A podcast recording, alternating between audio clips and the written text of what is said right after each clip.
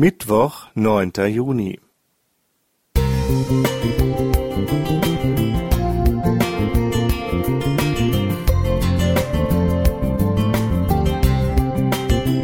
Ein kleiner Lichtblick für den Tag.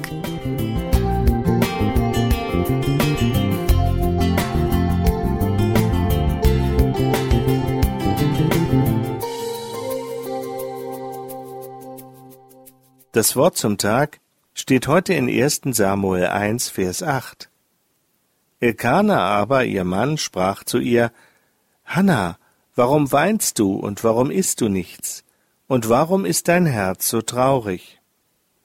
Vor einem Hauseingang stand ein älterer Mann, der ein kleines Mädchen auf seinen Armen hielt. Es weinte herzzerreißend und rief dabei ständig Mama. Mama.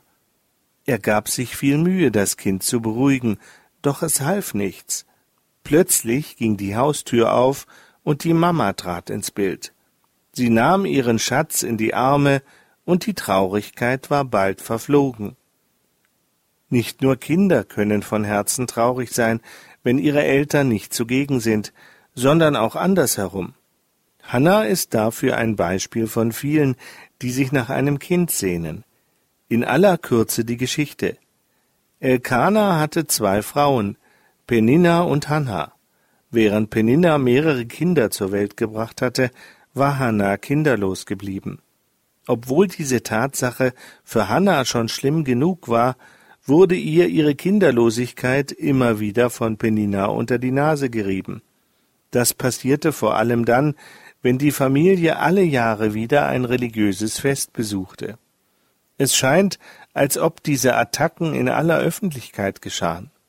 Von Gott war das Fest auch als freudiges Ereignis gedacht, doch für Hannah wurde es zu einem Trauerspiel.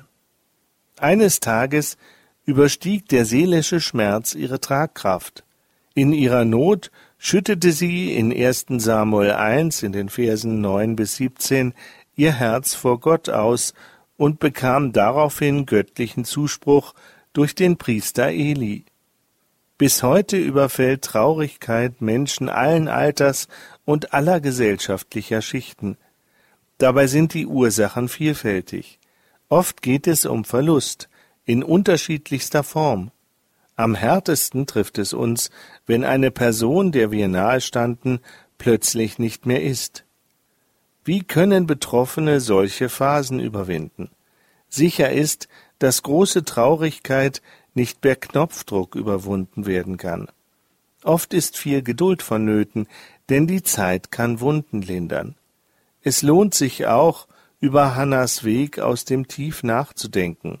Sie klagte Gott ihren Schmerz und erlebte, wie er ihr in Priester Eli einen Tröster zur Seite stellte.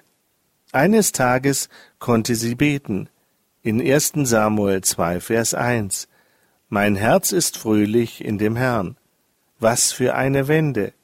Gott kann Traurigkeit in Freude verwandeln. Auch heute noch. Wilfried Krause